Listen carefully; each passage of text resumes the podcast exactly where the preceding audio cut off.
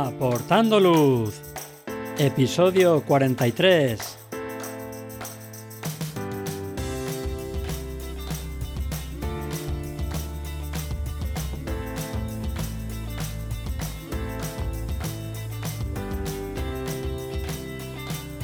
Hola, ¿qué tal? Bienvenidos a este nuevo episodio de Aportando Luz, el podcast en el que hablamos de fotografía nocturna, su técnica, consejos y equipo.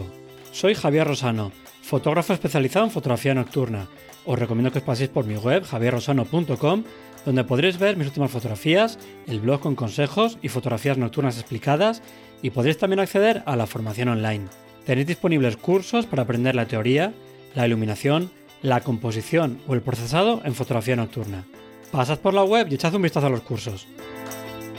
En el episodio de hoy vamos a hablar sobre trípodes y rótulas para fotografía nocturna.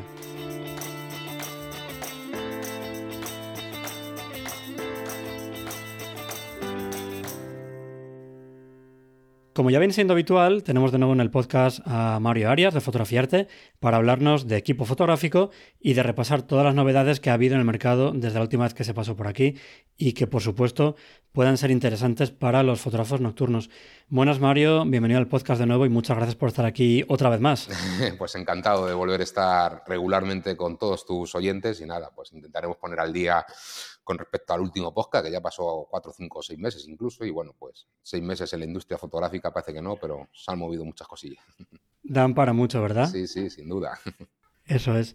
Muy bien, pues si te parece, vamos a empezar con esas novedades que, por lo que he ido viendo y oyendo, eh, seguro que ha habido unas cuantas y muy interesantes, ¿no? Sí, bueno, básicamente yo creo que, y un poco siempre eh, lo voy a intentar eh, resumir de la mejor manera que uno pueda, porque bueno, insisto que seis meses pues da para mucho, ¿no? Es decir, que yo con todo lo que hago y hablo en mis canales, me hace todo siempre poco, pues imagínate resumirlo en seis meses.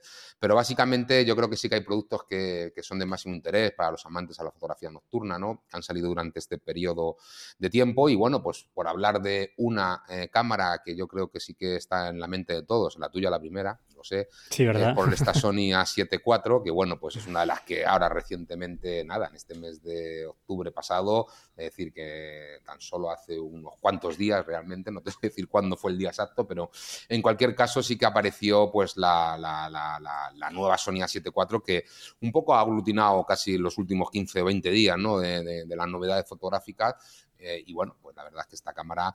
Eh, es posible que estemos ante una cámara que vuelva a, a, cambiarlo un poquillo todo, ¿no? Ya la A7 III, de la cual tú eres usuario y que conoces uh -huh. bien, es una cámara que en su momento pues ya marcó un antes y después, no solo a Sony, sino a la propia industria fotográfica, hizo que Nikon y Canon pues espabilaran y mucho y fabricaran las cosas de otra manera y de otras formas. Y bueno, pues hay un poco también pues todo lo que ha aparecido de Nikon y Canon en los últimos meses y años, ¿no?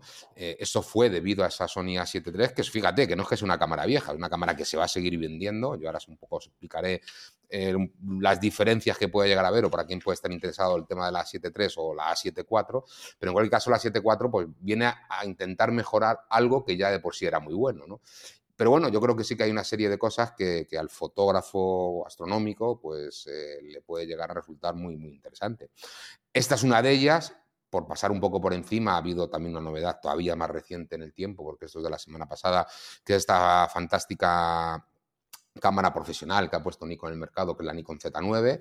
Siempre sí. hablo en referencia al último podcast que, que publicaste y bueno, pues eh, en aquel podcast sí que hablábamos del anuncio del desarrollo de la R3. La R3 ya se anunció totalmente y bueno, pues ya sabemos si conocemos pues, precio y tal y bueno, pues son cámaras muy diferentes, tanto R3 como Z9 no es una cámara que esté tan enfocada quizá a, las personas que nos estén escuchando probablemente en el día de hoy o que escuchen habitualmente tu, tu, tu podcast, porque bueno, no dejas una cámara tanto la Nikon Z9 como la Canon EOS R3, muy pensada y relacionada para la fotografía deportiva, cámara muy de fotoperiodista o incluso pues el típico fotógrafo de prensa que, que, va un poco ahí siguiendo a los políticos o a lo que sea, ¿no? Y que bueno, pues una cámara muy dura y muy tal, pero que bueno, con características buenas en cuanto a velocidad, pero quizá no tan interesantes como esta Sony A, A7 IV, ¿no?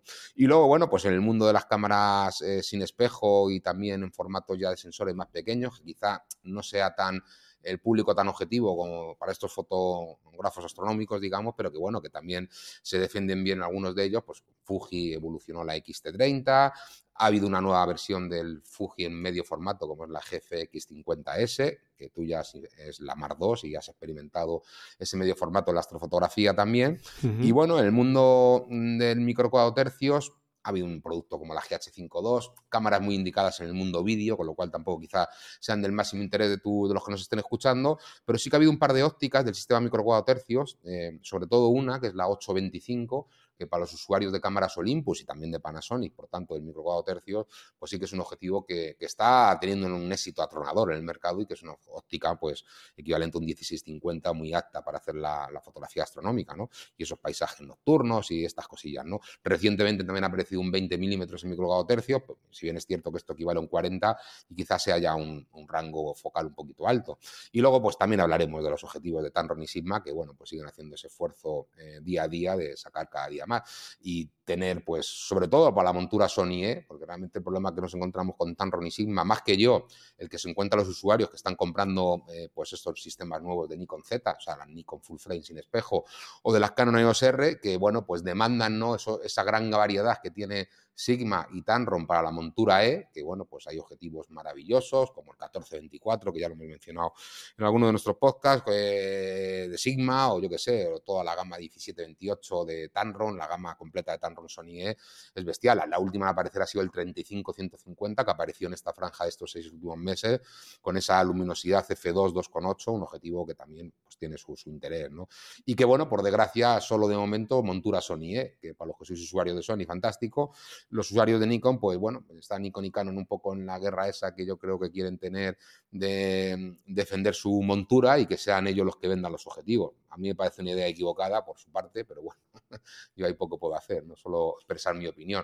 Pero en cualquier caso, pues es un poco lo que ha pasado en todo esto, ¿no? Si quieres, profundizamos, porque yo creo que eh, la gente quiere escucharme, quizá probablemente qué opinión tengo de esta Sony A7 IV, tú incluso yo creo que también puede ser así, y así que si te parece, me lanzo a decirlo las cuatro cosillas que debéis de saber de esta cámara, ¿no? Sí, claro, porque además, desde la última vez que hablamos, seguramente sea una de las principales novedades del mercado. Sin duda, sin duda, sin duda. Además, aunque tiene un precio muy caro, más caro incluso que, bueno, muy caro, realmente vale lo que tiene. tiene un precio elevado. Tiene un precio alto, pero yo creo que eh, vale eh, ese precio porque de verdad ha mejorado la 7.3, que era una cámara muy buena. Y, y, desde luego, de las que han salido al mercado últimamente, sí que quizás sea la que puede estar más enfocada a, los fotógrafos nocturnos que nos escuchan. Así que cuando quieras, a ver qué nos presenta Sony con esta nueva cámara. Básicamente la gente lo va a entender muy bien porque insisto que viene a sustituir una cámara que ya era muy buena, un producto que es muy buena, eh, que nadie se asuste porque van a convivir las dos en el mercado. De hecho, bueno, pues eh, cuando se anuncie este podcast empieza esta última parte del año donde hay una serie de descuentos eh, enseguida en noviembre, se, luego se continúan en diciembre, la campaña Navidad y tal. Pero vamos, desde el 15 de noviembre hasta que prácticamente pasen Reyes, pues vais a encontrar la A73 con unas ofertas muy suculentas de la propia página web de Fotografía Arte, en otras tiendas pasa algo parecido. Y sí que es cierto que vamos, estamos hablando de incluso a unas ofertas estas que, que, vais a poder ver en los próximos días de hasta algo más de 1.000 euros de diferencia, con lo cual hay que tener 1.000, 1.200, estamos hablando que la A7 III, pues conteando los cashbacks que ahora Sony tiene vigentes y que cuando tú compras la cámara lo registras y te hacen un reembolso del mismo, pues a lo mejor entre 1.400 y 1.500 euros vas a estar comprando A7 III. Teniendo en cuenta el precio que se pone a la A7 III, pues hombre, los 2.800 euros de la, de, la, de la Sony A7 IV, que es lo que va a salir al mercado, de lo que ha salido y en lo que se está vendiendo ya, porque el ritmo de ventas sin tener todavía la cámara y de reservas es altísimo. O sea, yo a día de hoy puedo adelantar que no había visto un producto con tantísima eh, expectación y demanda, sin estar el producto físicamente. Te hablo de 60 cámaras vendidas desde el día que se anunció, o sea, es una auténtica barbaridad. ¿no? Que bueno, que es posible que cuando estén en el mercado, que será a mediados de diciembre, estamos hablando que todavía falta un mes, pues sobrepasemos el centenar ¿no? de, pedidos ya en firme, con lo cual algo tendrá la cámara. ¿no? Lo que tiene básicamente hay que entender son dos cosas, eh, que es un sensor de más resolución, pasamos de los 24 a los 33 millones de píxeles, que es un sensor que por tanto eh, vamos a empezar a encontrarnos como ese quizás sea el nuevo estándar. Hay que tener en cuenta que Sony pues estandarizó esto del sin espejo en las cámaras full frame, fueron las primeras que aparecieron en el mercado. Eh, hay un Nikon y Canon sobre todo han ido un poquito detrás, otros fabricantes como Leica y Sigma pues un poco lo mismo, en su sistema montura L y tal, pero en cualquier caso eh, esos 24 millones de píxeles pues les ha servido a todas estas marcas como un estándar que funciona francamente bien y demás. ¿no? Luego nos encontrábamos con sensores muy potentes en cuanto a los 50, 60 millones de píxeles, como por ejemplo la Nikon Z7 II o en la propia Sony A7R4, e incluso también los 45 millones de píxeles de la R5 de Canon. Pero bueno, el 24 millones de píxeles se había convertido un poco como esa estandarización. ¿no? Lo que lleva ahora Sony con estos 33 es subir el 50% de resolución eh, en cuanto a esos 24 millones de píxeles inicialmente que tenía esta A7 III. Y esto, bueno, pues siempre no es tan difícil el poner píxeles en un sensor, pero lo que es difícil es lo que realmente consigue la A7 IV, que yo ya sí he tenido oportunidad de probarla y comprobarlo, ¿no?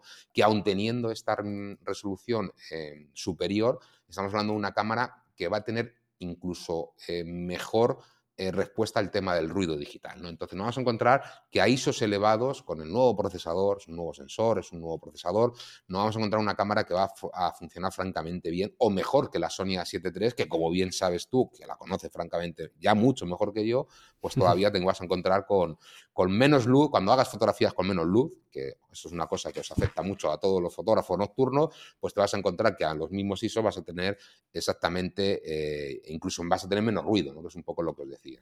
Vas a tener mayor rango dinámico, hasta 15 pasos se habla, ¿no? Con lo cual estamos hablando de una cámara que te puede recuperar cualquier tipo de foto, por muy oscura que tú veas ahí algo, vas a poder subir muy bien cuando retoques. Y luego las otras dos cosas que hay que entender, esta era una de ellas, que bueno, pues ese, ese binomio sensor y procesador, pues francamente potente, se le suma que han querido poner un sistema de enfoque automático, que quizá para el fotógrafo astronómico no sea lo más importante, ni mucho menos, pero sí para otro tipo de disciplinas. Ya sabes que también hoy en día pues sois muchos los que hacéis fotos que os gustan de un tipo, pero luego os adentráis a hacer otro tipo de fotografía y bueno, han querido poner el mismo sistema de enfoque que lleva la Sony A1. Sony A1, que también en el último podcast hablábamos que era una de las principales novedades con la que arrancó prácticamente este año 2021 junto con la Nikon Z6 y Z7, eh, versión 2. Y bueno, pues eh, en esta Sony A7 IV, habiendo pasado todo este año, eh, digamos, Sony ha decidido poner el mismo sistema de enfoque que, conlleva esta cámara. Hay que tener en cuenta que la Sony A1 es la cámara tope de referencia de, Sony y la que compite un poco ahí con esa recién presentada Nikon Z9 o con la Canon EOS R3 como cámara top profesional deportiva y bueno, pues ahí el enfoque es vital, ¿no? Para los fotógrafos estos que estábamos hablando.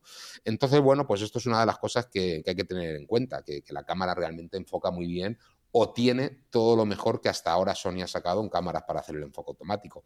En cuanto a todo, no solo la rapidez a la hora de fijar el foco, sino a la hora de que una vez que fijes el foco, pues con esa inteligencia artificial que cada día más nos encontramos en todas estas máquinas de última generación, pues la cámara es capaz incluso de aprender cómo estás haciendo fotografías, de cómo se mueven las cosas de si es un pájaro, si es una persona, si es un vehículo, dentro de los vehículos si es un coche o si es una moto, y bueno, pues hacer esos seguimientos de enfoque que prácticamente hace que la fotografía deportiva pues sea realmente fácil, ¿no? No lo digo que lo sea, porque tiene su complicación, pero bueno, antes cuando los sistemas de enfoque eran mucho más complicados a la hora de manejarlo, pues ahora te encuentras con que con, con, estos sistemas es francamente bueno. Entonces, interiorizar es esto, ¿no? Ese nuevo estándar, sensor procesador, este nivel de enfoque y a nivel de vídeo, pues es un poco el otro gran punto que tiene la cámara, ¿no?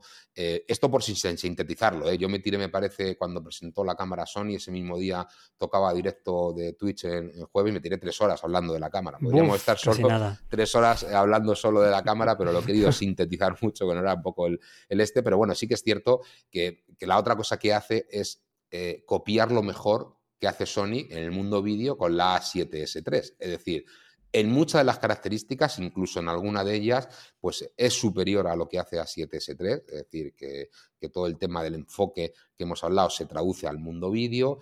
Em, por ejemplo, cuando hacemos seguimiento de enfoque a aves eh, y esto lo, lo seleccionas al ojo, la Sony A7S3, eso todavía no lo tiene en su firmware, es cierto, es un tema de firmware, pero la A7 IV ya viene directamente incluso con ese seguimiento em, al ojo de las aves cuando estás haciendo vídeo, insisto que ahí es un poco mejor, pero lo fundamental es comprender que pues, una cámara 4K eh, a 60p, con todo tipo de posibilidades de configuraciones, curvas logarítmicas, monitor abatible de los que nos gustan, de los que se abaten para todos los lados, que sobresale de la cámara y yo creo que es otra de las grandes ventajas. Eso sí lo tenía la Sony A7S3, eh, también la Sony A1, ya parece que Sony sí va esto que es una necesidad por parte, o, que todos los fotógrafos o que todos los videógrafos nos gusta el poder tenerlo de esta manera. Y bueno, pues fíjate, aquí la Nikon, esta Z9 que os decía, sigue insistiendo con la pantalla esa de cuatro ejes, esa que no se abate del todo, yo creo que es un error, porque bueno, eh, pienso que todo el mundo le viene bien tener este tipo de, pantallas. Y bueno, pues lo que os decía, el, mundo vídeo, el producto es un producto tan redondo y por qué tiene tantas reservas, me pregunto yo a veces, ¿no?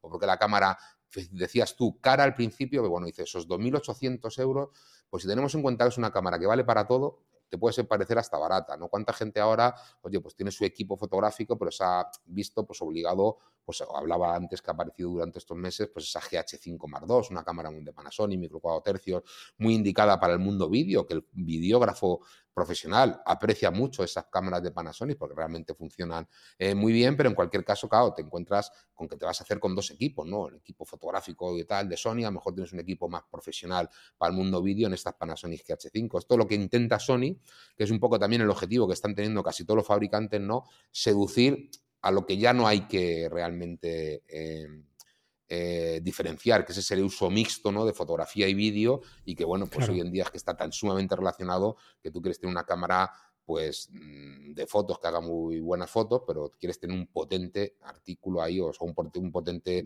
producto que te pueda producir esos, esos archivos de vídeo potentes, ¿no? Entonces, bueno, pues eh, teniendo en cuenta que es un 2 en 1 prácticamente, pues bueno, pues es una cámara que realmente te, te, en cuanto la tocas, la ves, la analizas las características, pues bueno, eh, ahí está. Que los presupuestos más eh, ajustados en un momento dado no puedan llegar a esos 3.000 euros de solo cuerpo, luego que tener los objetivos. Yo entiendo que el producto no digo que sea barato, alto de, precio no se puede hablar de caro por todo lo que aporta, pero bueno, en cualquier caso, la A73 va a seguir estando ahí y bueno, hay mil y pico de diferencia que se van a poder eh, justificar y que va a seguir siendo una, máquina excelente, es decir, que de alguna manera pues es un producto pues maravilloso. Y bueno, pues terminar todos los datos más de esta A74, con creadores de contenidos, esto que tú cada día eh, más haces y mañana te da por hacer directos y tal, pues ya está un poco también esta tecnología del live streaming, que también es otro de los puntos que ahora casi todas las eh, marcas están fijando, pues en poder tener una cámara que te permita con tu teléfono móvil y con la cámara, sin necesidad de tener ya ningún ordenador ni capturadora por medio, pues el hecho de poder arrancar esos directos sin cámara y móvil. Entonces, bueno, pues insisto que la cámara, eh, lo mires por donde lo mires, es un producto pues, súper redondo y que, bueno, pues hace que, de luego, pues, pues a mí me parezca idóneo, ¿no? Entonces, en estos seis últimos meses, no te diría los seis últimos meses, quizá la cámara que más, que se va a vender a final de año, pero si tuviéramos que destacar, y esto lo haré como habitualmente hago todos los años en mi canal de YouTube, pues ese resumen fotográfico del año, pues quizá la más destacada, aunque haya salido a final de año, pues sin duda alguna pues vuelva a ser Sony, ¿no? Está en ese punto dulce Sony de tanta tecnología, tanto que aporta y de luego la cámara yo creo que sí que han hecho eh, una cámara que lleva demandando a la gente mucho tiempo, ¿no? Bueno, ya, ya sabes cómo es esto, la gente ha empezado a hablar de cuándo va a estar la Sony a 7.5, ¿no? esto, bueno, vamos a dejarnos que lleguen las primeras a 7.4, pero en cualquier caso sí que es cierto eh, que, que está cumpliendo las expectativas, ¿no? Parecía que había poco que mejorar, pero bueno, yo creo que incluso yo a Sony se lo advertí, ¿no? O sea, que el ritmo de ventas esto está muy bien y tal, pero quizás se coma incluso a otros productos de la propia marca, ¿no? Porque, bueno, eh, este nuevo sensor, pues a lo mejor la A7R3 ya empieza a tener poco sentido, la A7S3, aunque es una cámara muy top, muy profesional, pero quizá eh, no la necesite todo lo que no sea una productora, un videógrafo muy, muy, muy a nivel pro, y bueno, esta 7.4 pues cura tanto fotográficamente eh, como videográficamente pues las necesidades de, muchos usuarios, con lo cual yo creo que estamos ante un producto pues maravilloso. ¿no? Sí, de hecho, siempre las, la serie S era más como para vídeo, la serie R era como más para fotografía de paisaje, la 7, 1, 2, 3 siempre era esa intermedia que valía como para todo, pero yo creo que con esta actualización lo que han conseguido es que mejore en algunos aspectos a la A7S3, a la R3 a lo mejor lo iguale, e incluso estaba pensando antes, lo has mencionado también tú, con la Sony A1. Digo, jo, si es que trabaja muy bien ya a ISOs más altos. Yo recuerdo hacer alguna prueba con la 1 y a ISO 12800 trabajaba bastante bien. Em, tenía también una cosa que me gustaba mucho, que es diferentes tipos de archivo RAW. Tenía el RAW comprimido, comprimido sin pérdidas y sin comprimir, en función de pues cuántas fotos fueras a hacer, cuánto músculo tuviera tu ordenador, el trabajo que le fueras a meter luego en el revelado, elegías uno u otro, la pantalla articulada que ha costado, pero por fin está aquí. Entonces tiene muchas cosas, comentabas también el enfoque, tiene muchas cosas que tenía esa hermana mayor, la Sony A1, que ahora pasa a tener la 7.4 y lo que decías tú, a lo mejor empieza a haber competencia dentro de la propia Sony y hay muchos clientes que se estaban planteando cogerse la 1, la 7S3 y dicen, mira, pues que esta A74 está muy bien, me vale para todo, porque también incluso ganan en estabilización del sensor, creo que ganan a medio paso. Sí, efectivamente, ahí estamos, no hemos hablado, pero son 5,5 pasos, si no mal recuerdo, el propio estabilizador, que es una auténtica pasada, ¿no? El poder tener la estabilización a este nivel y la verdad es que, bueno, totalmente de acuerdo, es decir, el diagnóstico que haces es correcto porque es que realmente y yo creo que la propia Sony es consciente de esto, ¿no? Decir, bueno, pues a ver qué pasa ahora, ¿no? Si bien es cierto que, bueno, pues eh, bendito problema, ¿no? Esto es como cuando Desde luego. el entrenador de fútbol no tiene a muchos jugadores buenos en la plantilla, tiene que elegir a 11, pues bueno, pues si tiene 15 buenos o muy buenos, pues es un problema que a todos nos, nos gustaría a lo mejor tener si fuéramos entrenadores de fútbol, ¿no? En el caso de Sony, pues imagino teniendo tanta tecnología y buena, pero sí que es cierto que, a ver, que yo lo que veo, y es así, ¿no? Que la, la Sony A1 se va a quedar para ese fotógrafo, fotoperiodista, que, que, bueno, que realmente necesite ese tipo de, de, rapidez extrema, ¿no? Y la Sony A7S3, hombre, también hay que decir, no es exactamente... Eh, el, sistema de enfoque es igual, o sea, eso sí que es cierto, y la A7S3 en vídeo aún tiene alguna mejora, eh, con respecto a los fotogramas por segundo, en la velocidad lenta, o sea, la cámara lenta y tal, pero son muy pequeñas matizaciones. Por eso, muy específicas. Claro, entonces ahí donde está realmente pues el tema, ¿no? Que, quizá pues no todo el mundo vaya a aprovechar el, este, ¿no? Y bueno, pues claro, tú dices cara, pero si la comparas con lo que vale la Sony A1 o lo que vale la Sony A7S3, pues la cámara hay que decir que es barata, ¿no? Sí, sí, sí. Es un poco el razonamiento que yo eh, di justamente en el directo que hice en Twitch eh, cuando anunció la cámara Sony, digo, pues a mí me parece hasta barata, ¿no? Porque realmente si, si, si, a diferencia de lo que podéis leer o estar leyendo esos primeros días, porque ahora cuando sale un producto, Javier, siempre es caro, o sea, y yo también estoy muchas veces de acuerdo con los usuarios, ¿no? Yo no pongo los precios, o sea, sí que es cierto que os tengo que cobrar porque es un pequeño detalle que cuando compréis una tienda de fotografía, que es lo que yo me dedico a vender, pues he de cobraros, pero los precios vienen totalmente implantados, ¿no? Y bueno, pues eh, otra cosa que, bueno, pues eh, pasa un poco lo mismo, ¿no? La Nikon ahora ha salido la recientemente la Z9, 6.500 euros, pues a la gente pues se les hace un poco hola, pero es que no es una cámara que esté pensada para el gran público. Mm. Si, si, la cantidad de cámaras que van a venir de este modelo al mercado español el año que viene van a ser ridículas, es decir, o sea, por eso os digo que luego este tipo de cámara sobre todo estos buques insignias, a la propia Sony la pasa un poco tal. La Sony A1, pues para que te hagas una idea, vienen a cuenta gotas, es decir, no, no te creas que hay una disponibilidad en tienda tremenda de la cámara, porque realmente no, no existe.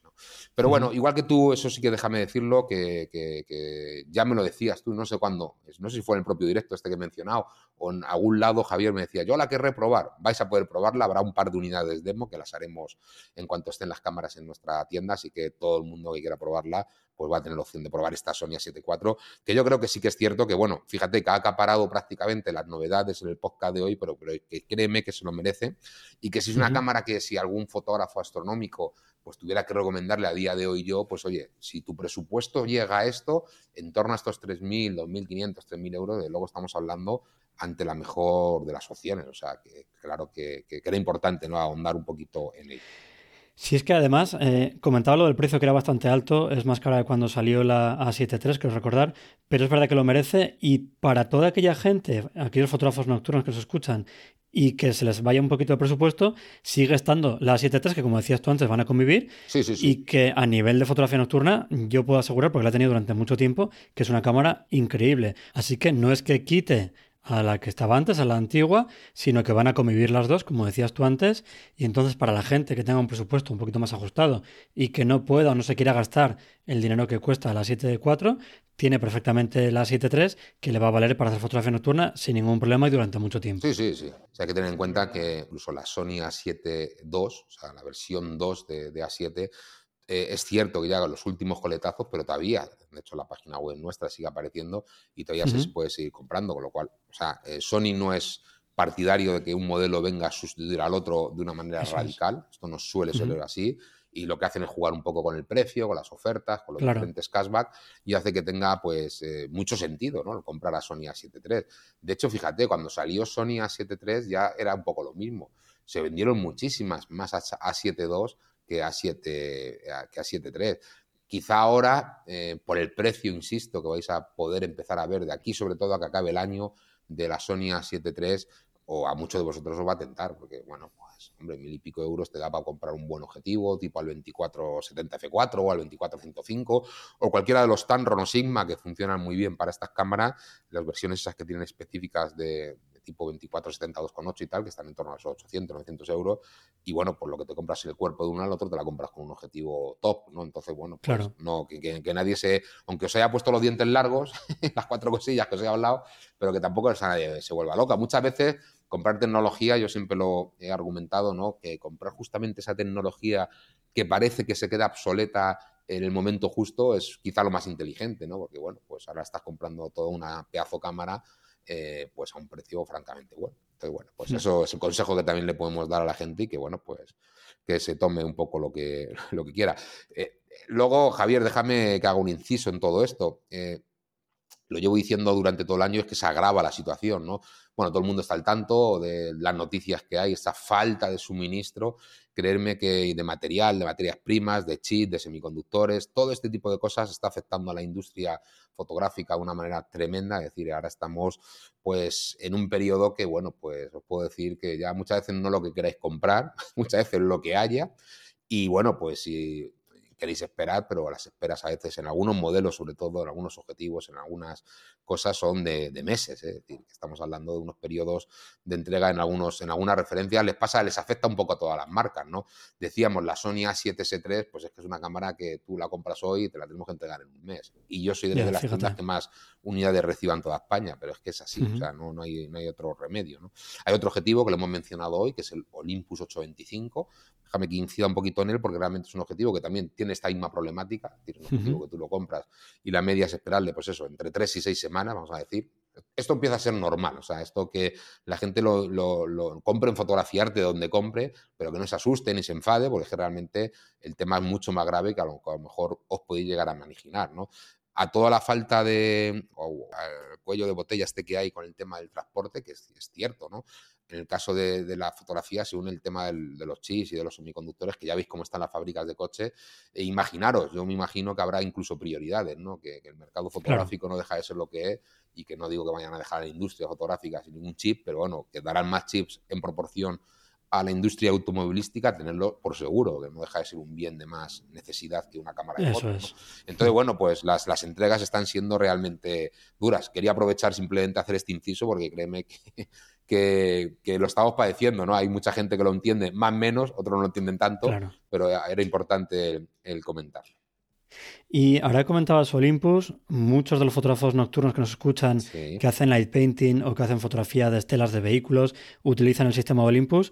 Ha habido también recientemente un cambio, ¿verdad? De, nombre, lo ha comprado otra empresa, se llama OMD Systems, si no me equivoco. Efectivamente, bueno, esto ya ocurrió em, realmente va camino del año, o sea, esto pasó hace un año, Olympus anunció, eh, si no mal recuerdo, fue el, el 1 de abril, fue cuando empezó la nueva empresa a funcionar, el 1 de abril es el inicio del año fiscal japonés, que esto bueno, nos, afecta mucho cuando trabajas directamente con Sony, pues trabajamos en el año fiscal suyo, con Fuji, con la propia eh, Olympus en su momento y hoy en día con OM System, que es como realmente a día de hoy se llama, se llama la empresa.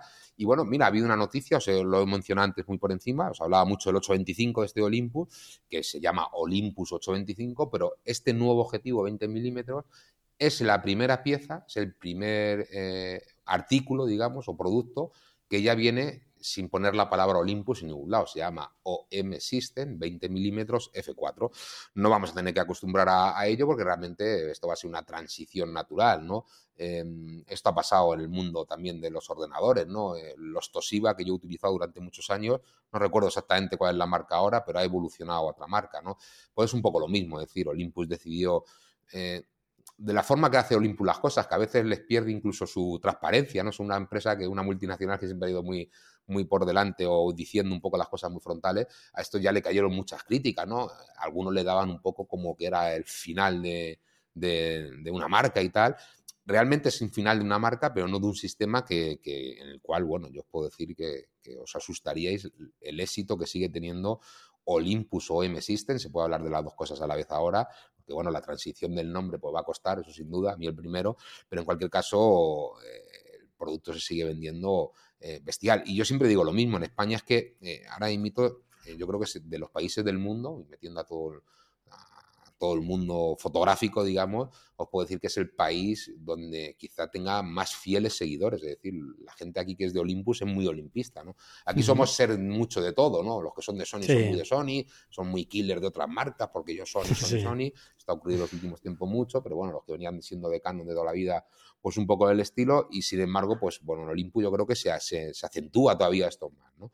Así que bueno, pues es un poco lo que, lo que te puedo decir, que, que de luego Olympus está en ese paso que ya nos dijo que iba a ocurrir, poco a poco yo creo que se ha, digamos, eh, estabilizado muy bien y que incluso ellos mismos, con Tito, que es uno de los responsables aquí de la marca, que se le conoce bien en el gremio, pues hemos tenido también alguna conversación al respecto en alguno de los directos y entrevistas que hemos hecho con él.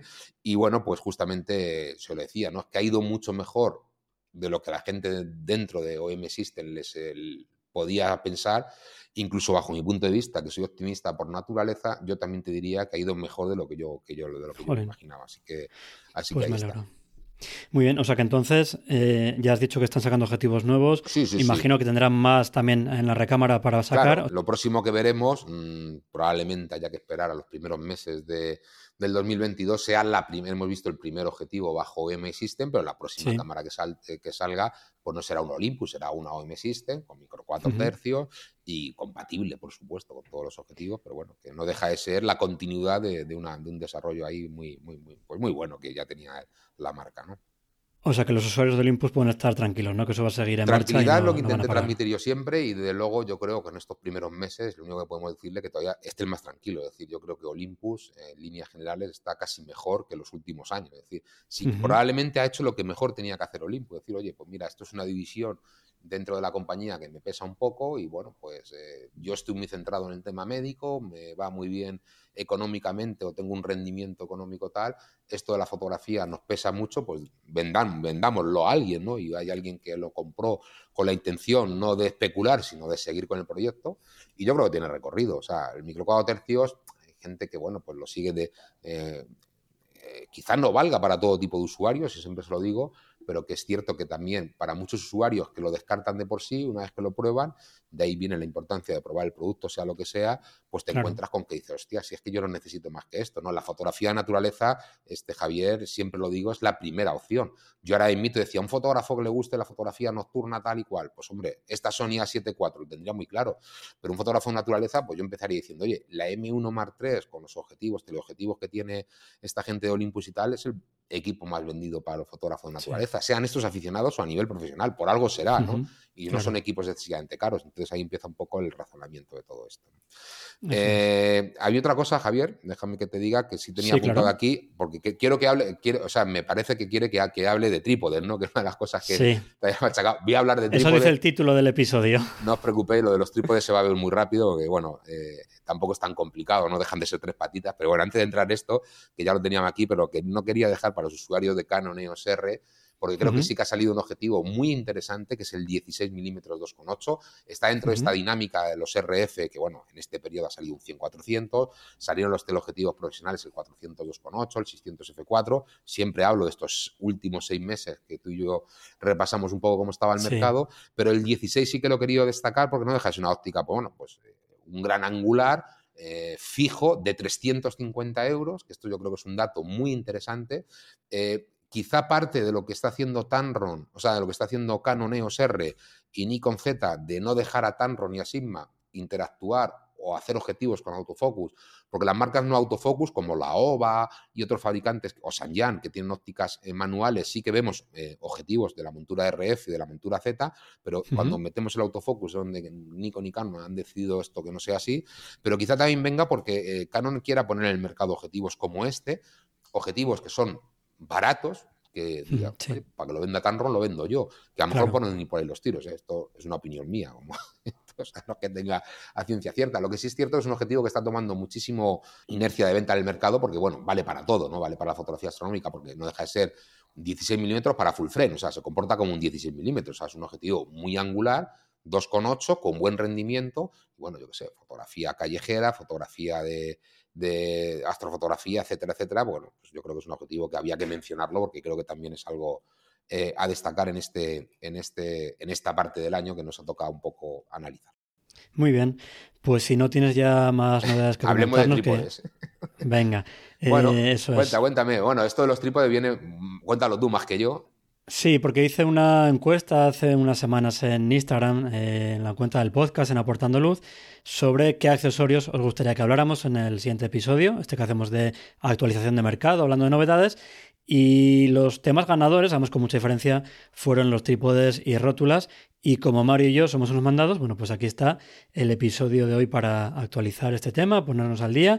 Y es un tema que además no suele interesar mucho porque yo creo que es bastante común que los fotógrafos tengamos varios modelos, igual que ocurre también, por ejemplo, con las mochilas.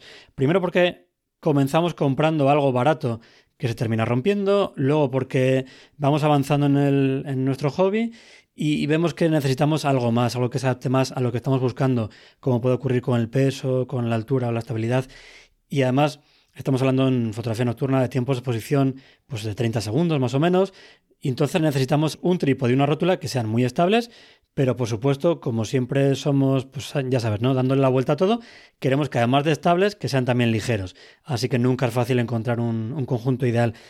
Y empezando, si te parece, por los primeros, los que nos dan estabilidad, ¿qué trípodes y rótulas nos podrías recomendar para toda esta gente que busca más eso, algo robusto y que no le importa tanto el peso? Bueno, eh, a ver, lo que has dicho es un análisis perfecto, ¿no? En cuanto a lo que... Pero también a la gente hay que mentalizarla, yo creo, eh, pasa con las mochilas que es muy difícil tener una única mochila y quizá también sea muy complicado tener un solo trípode, ¿no? Pero sobre todo porque vuestras necesidades van a ir cambiando y vuestros equipos van a ir cambiando, ¿no? Hemos estado hablando aquí de un montón de cámaras ahora y bueno, pues no todas las cámaras, eh, digamos, eh, pues pesan lo mismo y no pesan lo mismo antiguamente con respecto a lo que pesan ahora, ¿no?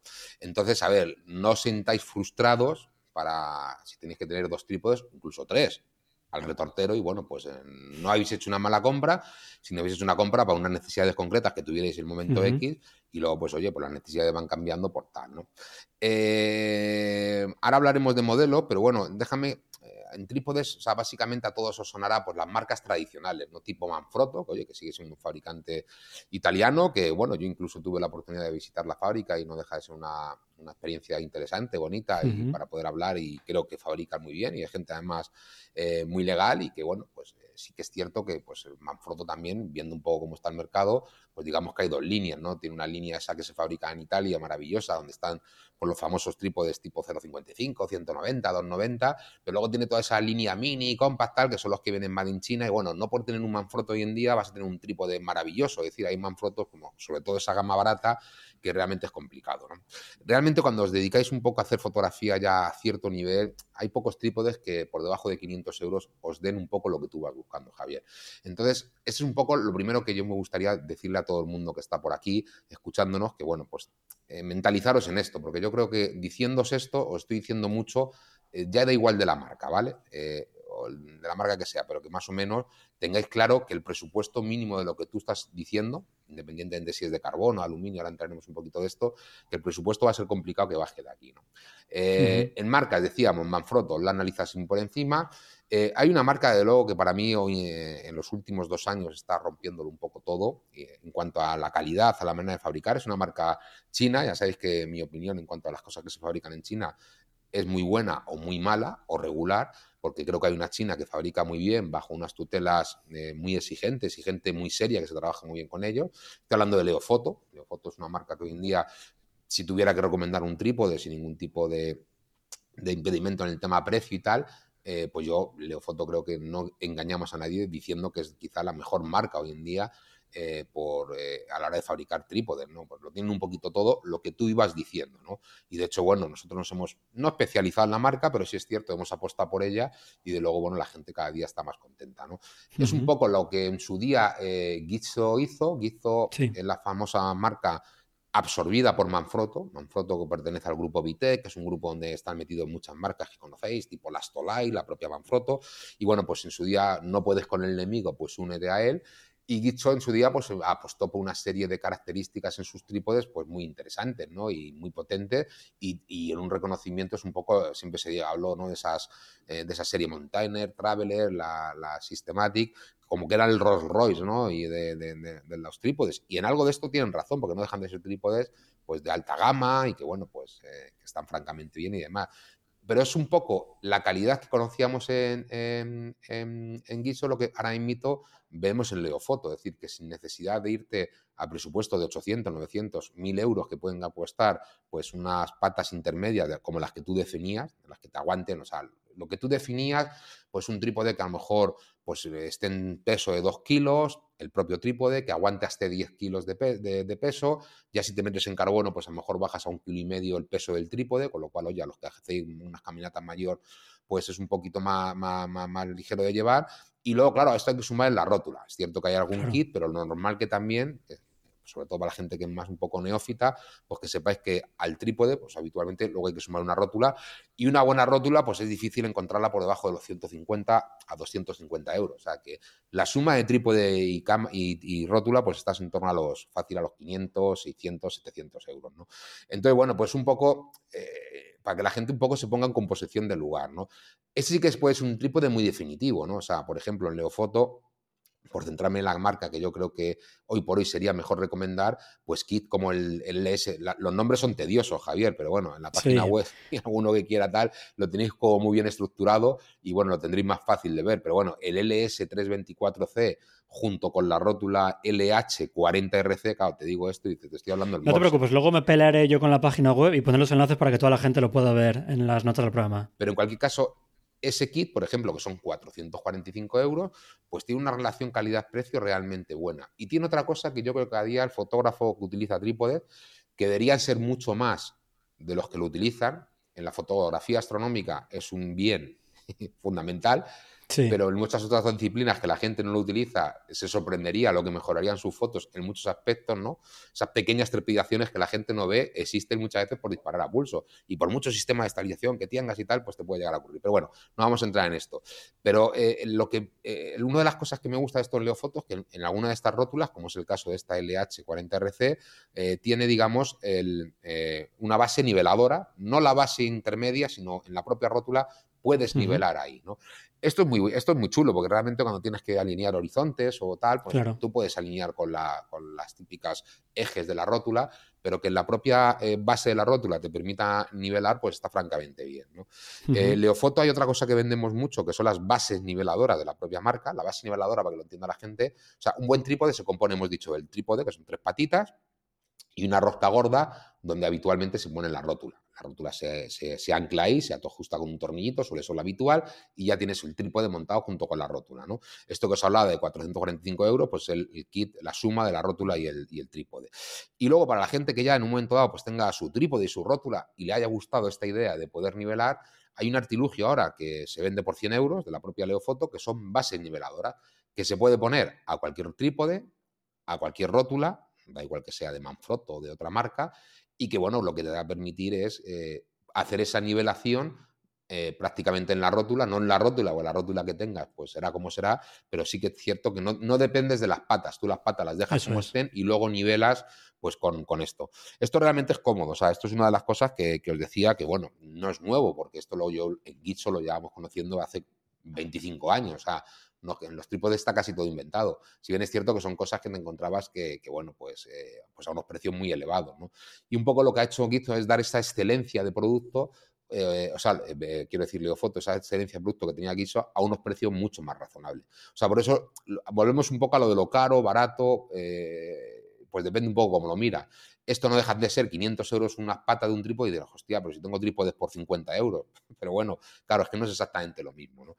Eh, yo estoy hablando del trípode, insisto, eh, que te puede aguantar 10 eh, kilos de peso, que es un peso muy fuerte, una rótula que incluso podría aguantar algo más, en torno a los 15, y que bueno, pues más o menos se lleva. Tú decías el tema del peso, aunque esta gente de Leofoto más o menos tiene una línea carbono y una línea aluminio, la línea aluminio prácticamente no se vende, o sea, porque realmente un trípode hoy en día eh, de carbono, cuando te metes en estos precios es prácticamente, y con este nivel de calidad, casi casi es igual fabricar en aluminio que en carbono. Entonces, en el carbono de 10 capas que utiliza esta gente es un carbono de altísima calidad que funciona francamente bien y prácticamente todo lo que se vende en Leofoto es de carbono.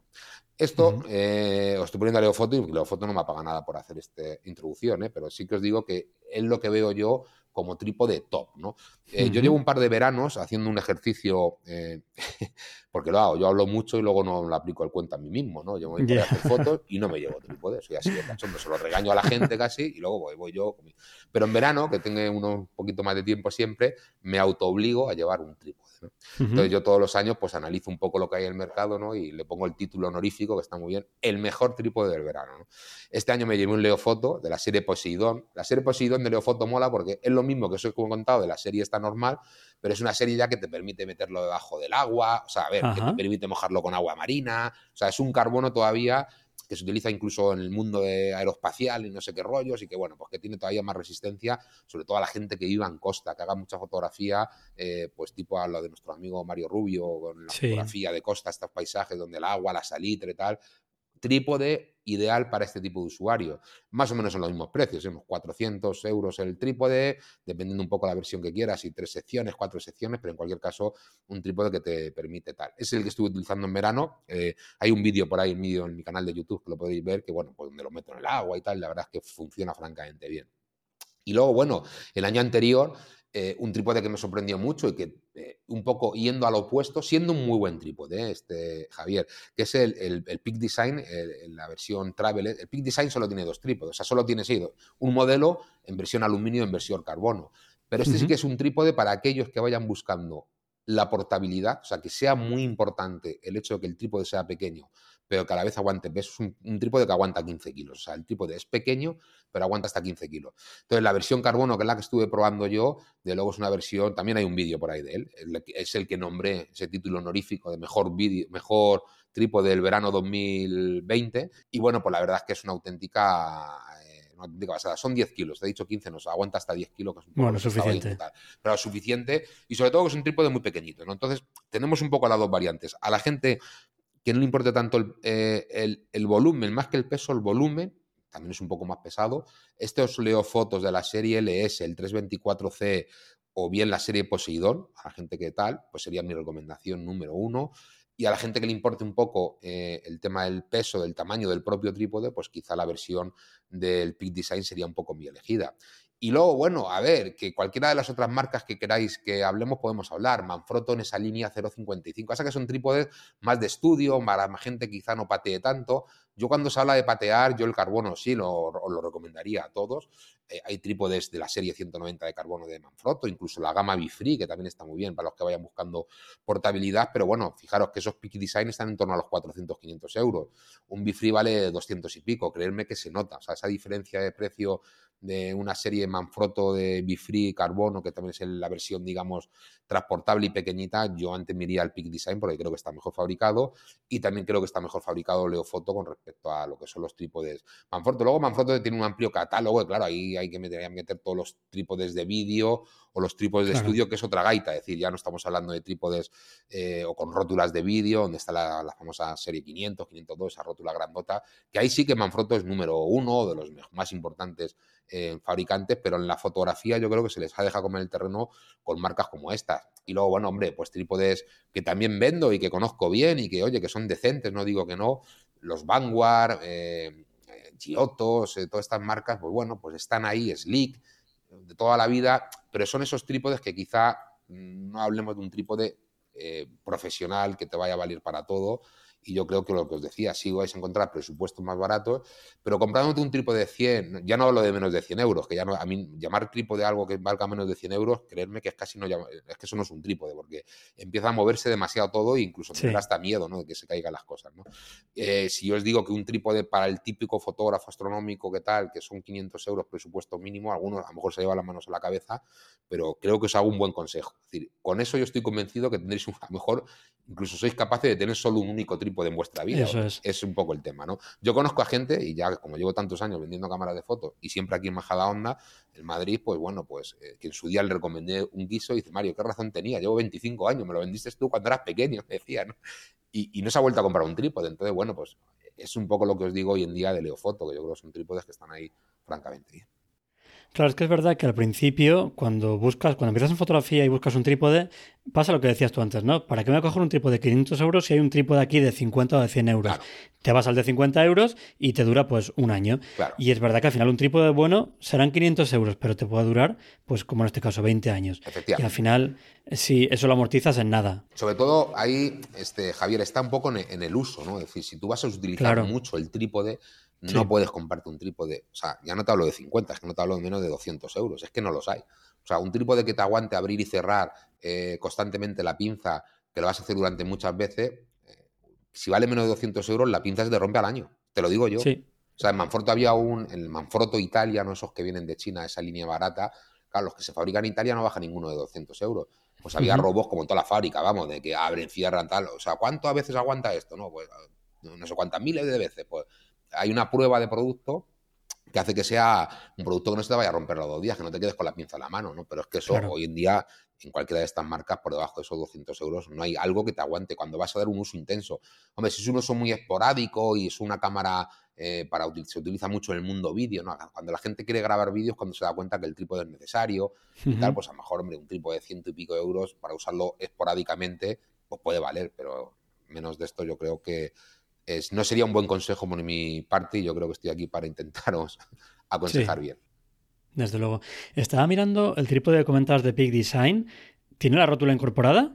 El Peak Design, bueno, a lo mejor la has visto un poco ahí, tiene la rótula incorporada. Es una rótula tipo bola eh, eh, y está incorporada, ¿vale? Es un poco rara. Eh, sí, por eso lo preguntaba esta gente de Pit Design, esto fue un proyecto que salió adelante con un funding de estos, no sé cómo narices se llama, eh, en su momento, y bueno, pues salió a la luz cuando ya tuvieron el presupuesto para hacerlo. Pero tiene un montón de I más D realmente. Hay una foto en la página web que la rótula es una rótula de bola muy sencillita. Eh, y lo han querido hacer de una manera más compleja porque eh, el fin fundamental de este trípode es que se quede cuando se pliegue de la forma más compacta. Es el trípode quizá más resistente en el mercado que más compacto se queda, ¿no? Entonces, bueno, de luego, para cuando el tema del tamaño es vital, porque oye, yo entiendo a la gente, oye, es que yo me hago 20 kilómetros para subir ahí a una cima, hacer una foto y tal, pues, oye, yo entiendo que tengas que ir eh, lo más ligero posible. Pues eso el pit design yo creo que puede cubrir las, expectativas para esos grandes caminantes, ¿no? Que, oye, que los gramos ya empiezan, no, no miden las cosas por kilos, sino por gramos porque empiezan a decir, oye, que yo meter 10 gramos o 15 o 20 gramos más a todo lo que lleva a mi espalda, pues hace que pueda ir más ligero, ¿no? ¿no? Entonces, para eso es ideal. Y es luego es un trípode que le puede dar tralla y que vamos, que esto, o sea, insisto que hay mucho desarrollo en ese, parece que no, pero hay mucho y más de en ese, en ese trípode.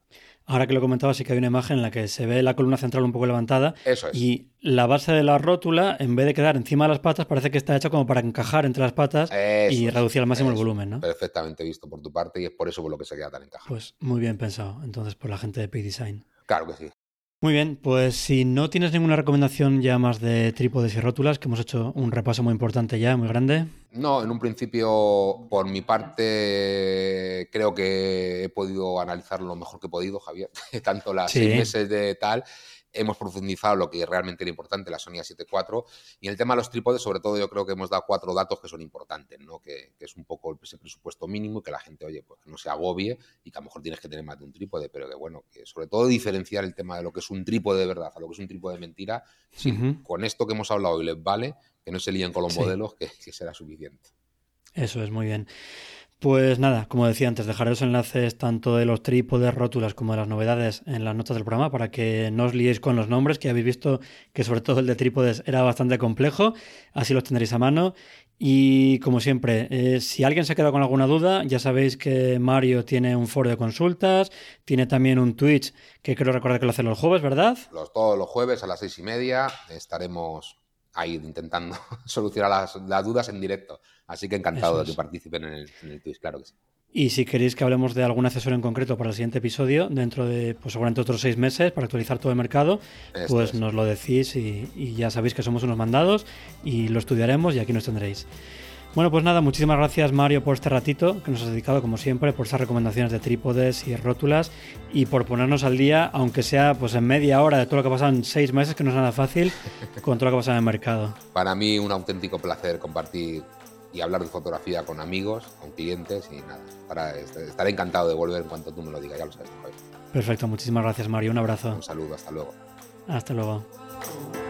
Y hasta aquí este episodio en el que hemos hecho un repaso de las novedades en el mercado fotográfico y hemos hablado de los trípodes y rótulas más interesantes para fotografía nocturna.